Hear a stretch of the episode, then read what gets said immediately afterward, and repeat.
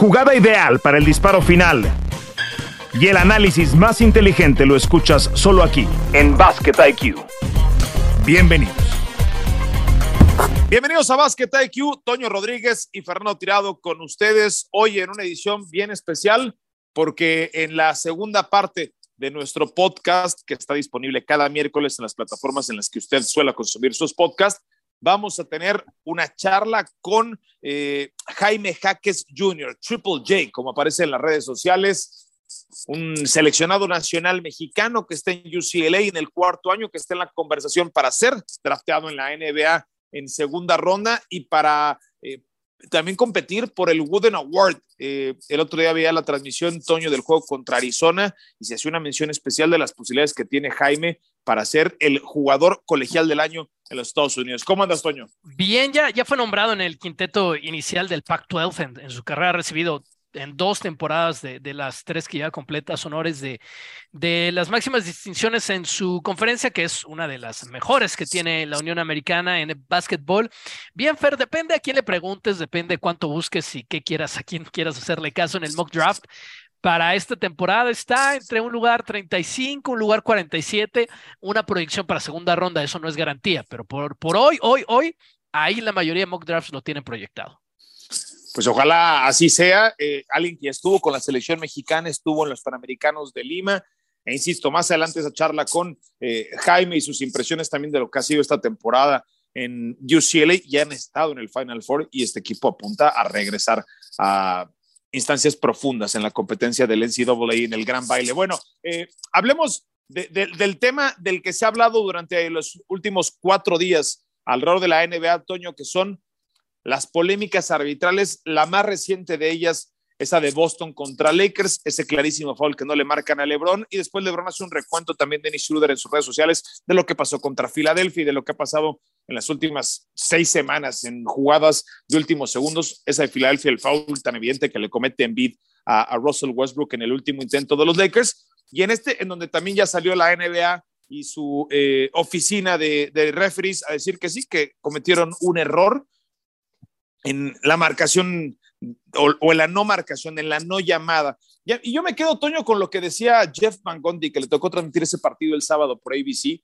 en donde decía, si tenemos la repetición instantánea, dice, it serves no purpose, o sea, no, no, no cumple ningún propósito entonces que nos ayude a tener más justicia en el deporte cuando esta clase de jugadas no se pueden revertir. Es decir, ¿para qué queremos tantas cámaras y tantas cosas si al final las no calls, o sea, las que no son llamadas, donde no hay un silbatazo, no las vamos a revertir? O sea, debe, hay, hay un gap, hay un vacío, tenemos como que eh, acercarnos a esto desde una nueva perspectiva, porque es increíble que una jugada decisiva no sea eh, revertida simple y llanamente porque los árbitros no la vieron, que es donde está el error y ahí es donde falla la naturaleza humana.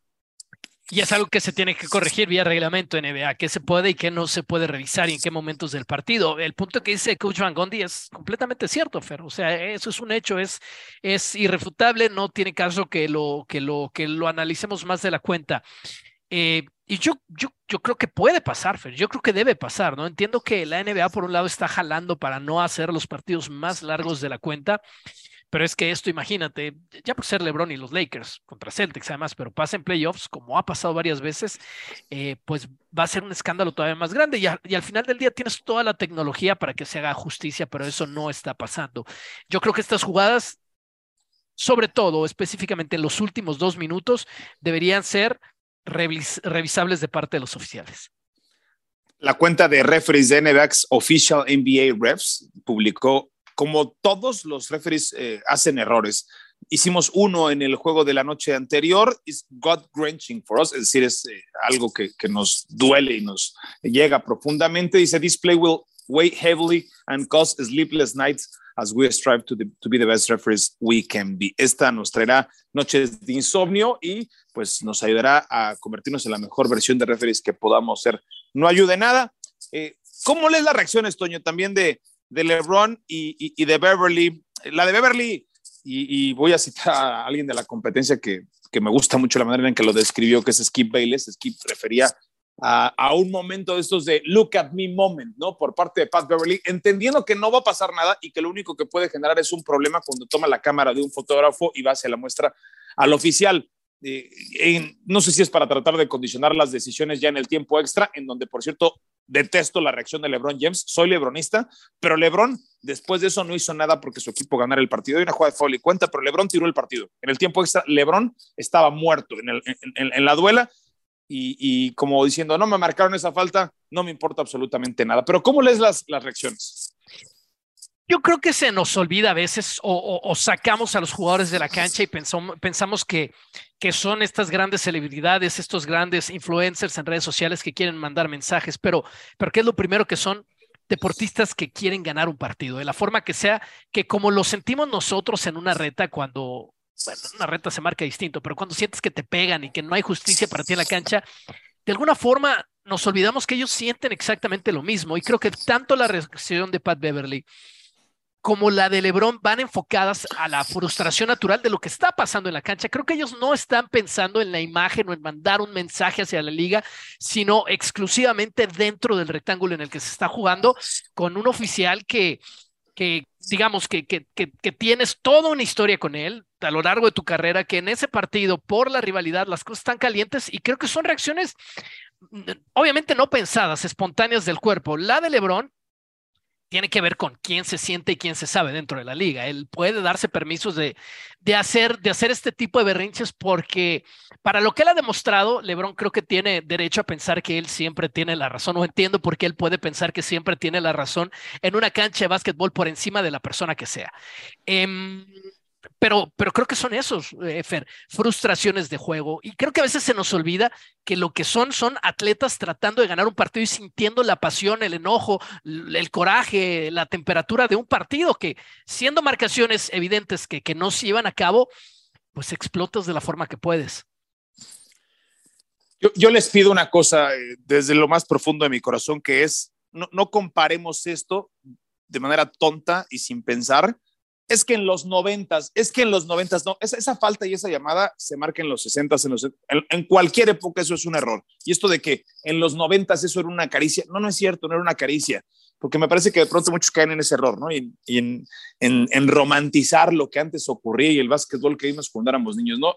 Hay que poner las cosas en su lugar. Ese era un foul en cualquier momento, en cualquier lugar. Y si alguien tuvo también muchos beneficios por parte de los árbitros fue Michael Jordan, porque en esta discusión, y mira que yo siempre he dicho que estoy, estoy en esa discusión con Jordan, siempre dicen, es que Jordan, es que, no, Jordan, existe un libro que se llama Jordan Rules, ¿no? Y la manera en la que supuestamente eh, Jordan se había beneficiado, también lo toca de manera superficial el, el, eh, el documental de, de, de, Netflix. Pero Jordan, pues, también, The Last Dance, sí, Jordan, Jordan también tenía lo suyo, o sea, entonces no, por favor no caigamos en eso, lo publicamos en la cuenta de ESPN y de ESPN Deportes la jugada y, tomaron mi tweet en donde yo, decía que era un robo para los Lakers porque era una falta que se veía desde un helicóptero y mucha gente empieza con esos comentarios muy absurdos en donde empiezan a comparar con Jordan. No, es, esa falta se marca en cualquier lugar. Sí creo que la reacción de LeBron es excesiva eh, y lo que menos me gustó, Toño, es su comportamiento en el tiempo extra, porque sí siento que LeBron lo echa por la borda del partido como diciendo, ah, no me lo marcaron, se van a la fregada hace su berrinche, se desconcentra el partido, que es, que es lo más importante. Además, eh, en lo que está persiguiendo LeBron en este momento de su carrera, ¿no? Yo creo que yo creo que LeBron está bajo demasiada presión en este momento, Fer. ¿Cómo? Mira, ¿te acuerdas cuando Steph Curry no metió un triple antes, meses antes de batir el récord de los triples de todos los tiempos? Sí, sí, creo que está, creo que estamos viviendo un poco eso con LeBron James. Acaba de dar un partidazo de triple doble. el primero que ha tenido en la temporada, el único es lo que, que ha tenido decir, si, está presionado ya triples dobles. Claro. Pues. Pero bueno, sigue siendo ese super atleta y lo demuestra de otras formas. A lo mejor a Curry se le fue eh, con ejecutar un triple requiere demasiada precisión y demasiada sangre fría, y a LeBron creo que la presión le viene en el otro sentido, en la sangre caliente, ¿no? Lo está acelerando, a Curry lo aceleraba esa presión y no puedes estar tirando triples todo el tiempo acelerado porque los vas a fallar. Necesitas, como decía, tener, tener esa, esa, ese hielo en las venas. Y LeBron, todo lo contrario, ¿no? Es, esa aceleración lo hace ir por los rebotes, de, alguna forma estar concentrado, pero también, ¿no? Con, con un toquecito, con un empujoncito, perder un poco su, coolness, perder un poco el chill, y creo que eso es lo que estamos viendo. Y regreso al punto original, ¿no? Nos olvidamos que antes de cualquier persona, antes de cualquier cosa, incluso antes de ser atletas, son personas, no, no son máquinas. Y yo lo que creo no lo justifico porque el berrinche se vio terrible, no daña su carrera, por supuesto que su carrera es muchísimo más grande que un berrinche, pero la imagen, la imagen no se ve bien para, para LeBron James. Sí, no, tirado Pero está, es, claro, no es, too much, ¿no? Claro. eso es para un jugador eh, de preparatoria, ¿sabes? O sea, ni siquiera un jugador de universidad debería comportarse así, mucho menos eh, para muchos, el más grande de todos los tiempos. Entonces, creo que es eso, ¿no? No, no dejemos de ver, y Curry es el mejor ejemplo, que alguien que está a punto de lograr lo que va a lograr LeBron está sometido a una presión gigantesca. Y, la otra es que son muchos juegos, Toño, que pierden los Lakers de esa forma. O sea, la mayoría de los juegos 50-50 ahora le ganan a los Knicks este partido, pero la mayoría de los partidos los ha perdido el equipo de los Lakers y creo que ya también están llegando a jugar los finales de partido de estos de, clutch de cinco puntos menos cinco minutos. Los están jugando de esa forma, ¿no? O sea, ya con una presión distinta.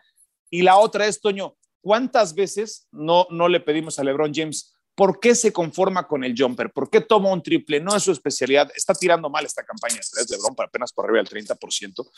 ¿Por qué no, no, no maneja hacia la canasta? Entonces, por fin, cuando lo hace, carajo, no le marcan la falta a LeBron James y por supuesto que explota, ¿no? Porque todo el mundo lo que queremos es el mejor colador, es el mejor penetrador de la historia de este deporte.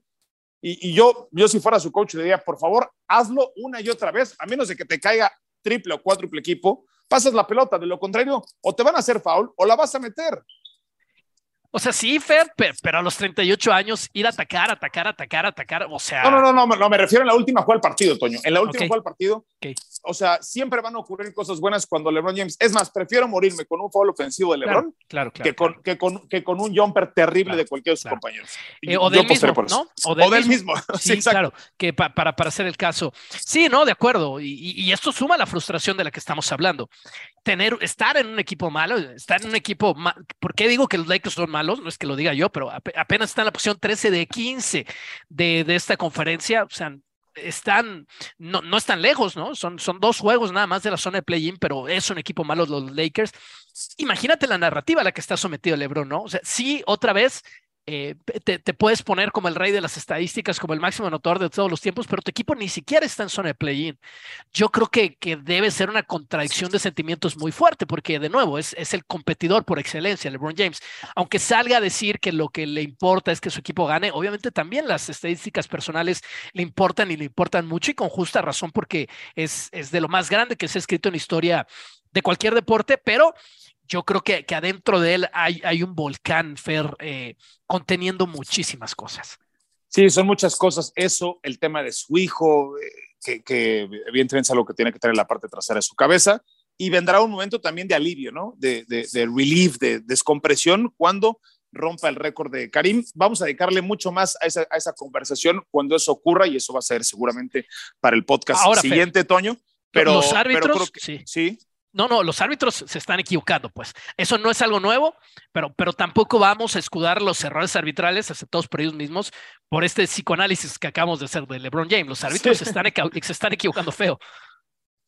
Sí, sí, los árbitros están cometiendo muchos errores y en, y en muchos partidos, ¿no? Y este reporte de los últimos minutos, pues se ha convertido en eso. Eh, y, y, como dices tú, la, la, liga, la liga es flexible, Toño, para reconsiderar esta clase de jugadas y creo que tendrán que preguntarse si si lo están haciendo bien y si han contemplado todo, porque evidentemente esta clase de errores eh, me parece que son de esas jugadas en particular, así como lo fue aquella no recepción de los Vaqueros de Dallas contra Green Bay en el famoso proceso de la recepción, este en un Boston Lakers con el mejor jugador de la liga recibiendo la falta que no les da la oportunidad de ganar el partido, tiene que ser esa clase de jugadas que te lleve a preguntarte y a reestructurar una regla, ¿no? Claro. Y se va a venir mucho de esto en los playoffs. Estos dos no, porque no van a jugar las finales de la NBA, pero se van a venir equipos súper físicos, se van a venir estrellas en ascenso. Y yo creo que es un tema que debe tener, la verdad, preocupado al comisionado. Seguro que sí. Bueno, insisto, lo del tema del récord lo vamos a, tratar a profundidad. Eh, hay, muchos números también alrededor de los cuales hablar. Ah, yo encontré cosas muy interesantes sobre el número de posesiones que se tenían en la era de Karim Abdul-Jabbar en los 20 años. Saqué los promedios, saqué los promedios de puntos. Para todos esos que dicen, es que antes era más difícil meter. No, no es cierto. Antes había promedios de puntos más altos. Antes el juego era más rápido.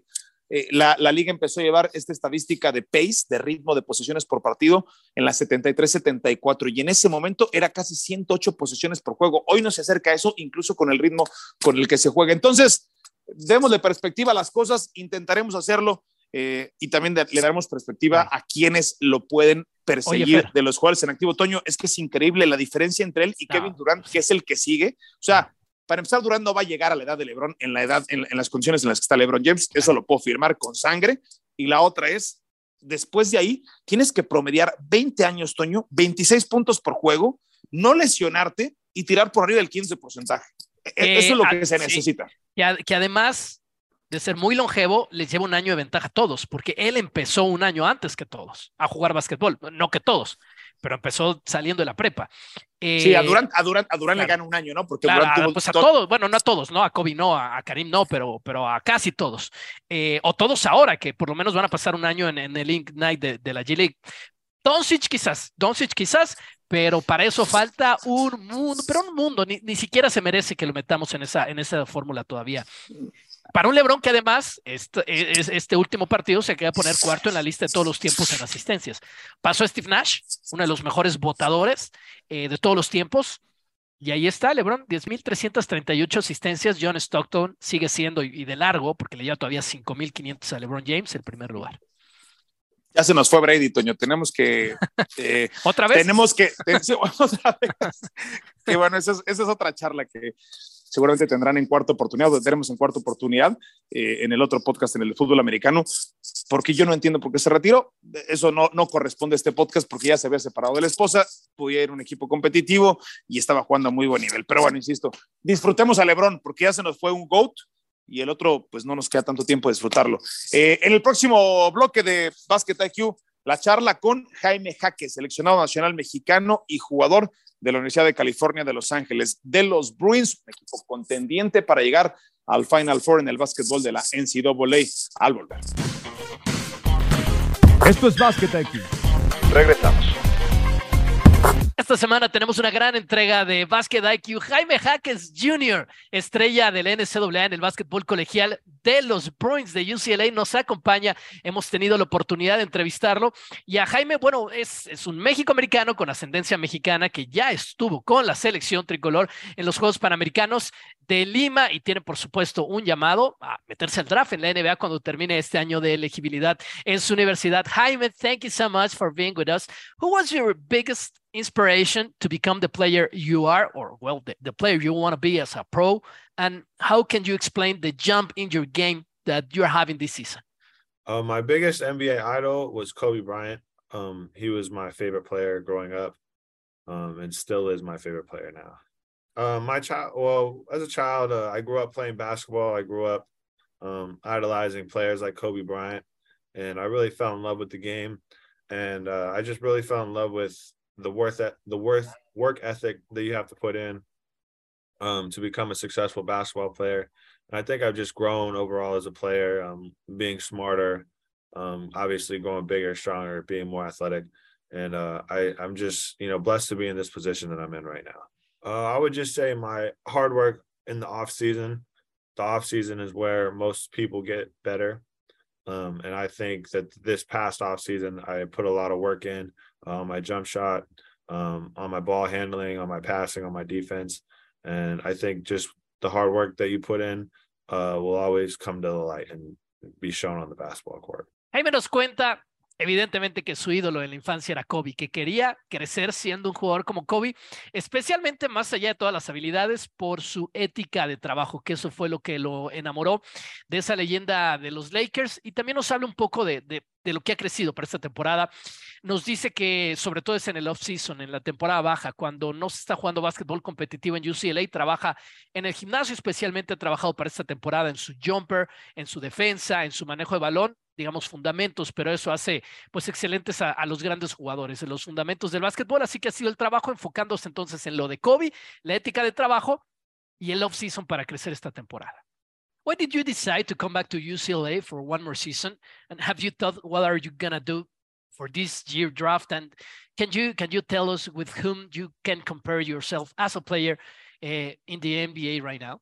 I mean, a lot of factors go into it. I say one of the biggest ones was I had to get off-season ankle surgery. Um, that was one of my reasons for coming back. Just I didn't want to go into the process coming off of surgery, and I'd rather just come back where I have time to develop and get better. And uh, I wasn't upset at coming back at, for one more year of college. I just take it one day at a time. I try my best not to look too far into the future and decide I'm really just enjoying my time right here with my teammates and the team. Um, and I'm just trying to enjoy it as best I can. Uh, I think Jimmy Butler, he's been one of my favorite players in the NBA for a very long time. He's currently probably my favorite player. Um, him, yeah, Jimmy Butler. Le preguntamos a Jaime por qué decidió regresar a UCLA una temporada más, a pesar de que su nombre sonó mucho para el último draft.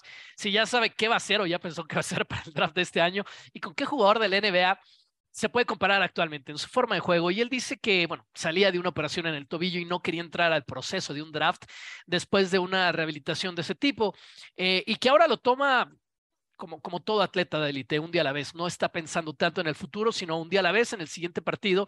Dice que está disfrutando mucho su temporada con los Bruins y después habla de Jimmy Butler, que es el jugador que admira ahora mismo en la NBA.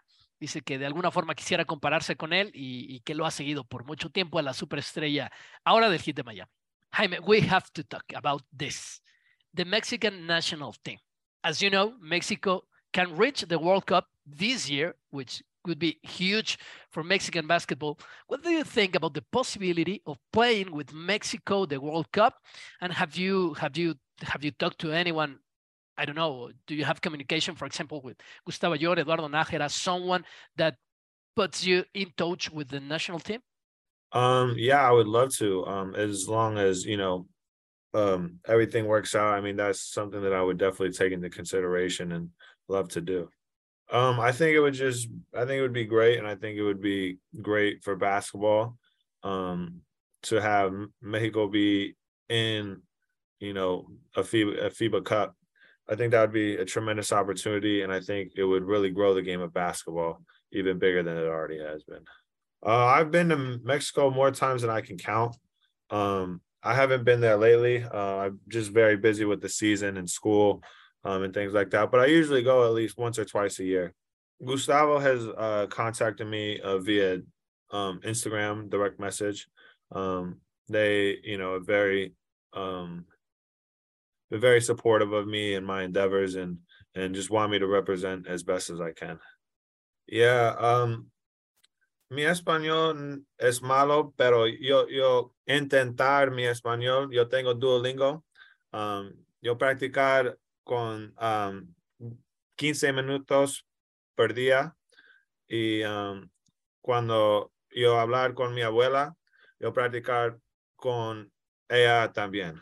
Le preguntamos a Jaime, un tema obvio que tenía que salir como México americano, de si tiene la expectativa, qué pensaría de la oportunidad de jugar con México la próxima Copa del Mundo en caso de que México se clasifique. Faltan los últimos partidos en, en la ventana FIBA para clasificar a México, si es que eso va a pasar en el mes de febrero. Y si ha tenido contacto, tiene contacto con alguien, alguno de los, de los históricos como Eduardo Nájera, Gustavo Ayón, que lo ponga en contacto de alguna forma con este ambiente. Y nos decía Jaime que sí, que Gustavo Ayón, que ha tenido contacto con él a través de Instagram y que siempre lo ha apoyado y que la comunicación es que, Jaime quiere hacer lo mejor para representar al básquetbol mexicano o a los mexicanos.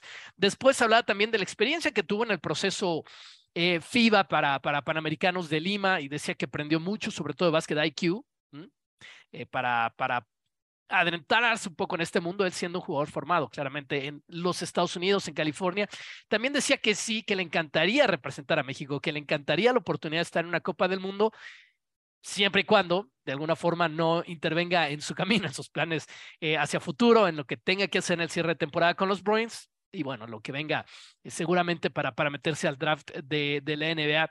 También nos dice un poco como anécdota, ya lo escucharon hablando español, que eh, que ha venido a México o viene a México, ha venido más veces de las que él pudiera recordar o nombrar por un tema familiar, eh, que normalmente una o dos veces al año, que tiene un tiempo que no ha venido, bueno, supongo la, pandemia tendrá que ver, y también nos explica que, que, su español lo practica siempre 15 minutos al día, se nota, se entiende, y que la mayor parte o lo, lo que más ha practicado en su vida o aprendido en su vida el español es, es hablando con su abuela. Así que, pues esto es lo que nos ha tenido que decir Jaime Jaques Jr., triple J parte bien importante del futuro de México si es que lograra ver de alguna forma un, una simbiosis, un interés, algo que funcione a nivel de selección mexicana, pues obviamente es un tipo de atleta formado en un tipo de básquetbol a un nivel que no sucede todos los días para el básquetbol mexicano.